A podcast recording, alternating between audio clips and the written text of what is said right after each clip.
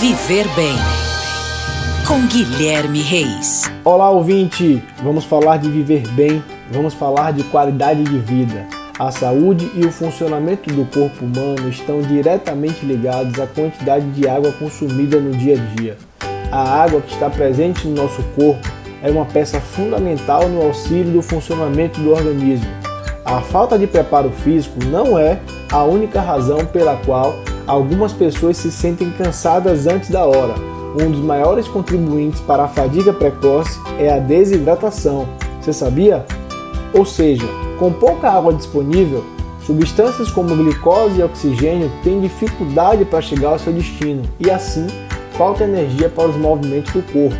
A falta de água afeta a chegada dos nutrientes essenciais à construção das fibras musculares, como por exemplo a proteína. Essas estruturas também são compostas de água e abster-se dela é ficar sem matéria-prima para formar mais fibras. O músculo depende de determinados sais minerais e de água para realizar toda e qualquer contração. Conheça bem o seu corpo. Não espere sentir sede para beber água. Esse é o pior sinal de desidratação. E agora você se pergunta: quanto de água eu consumo no dia?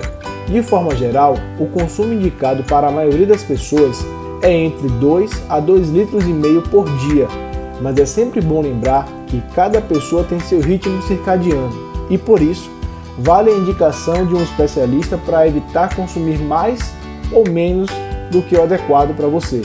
Se você gostou desse podcast, ficou alguma dúvida ou tem alguma curiosidade, manda através do WhatsApp da GFM. Um grande abraço e até a próxima. Oferecimento Rede Alfa Fitness, transformando vidas.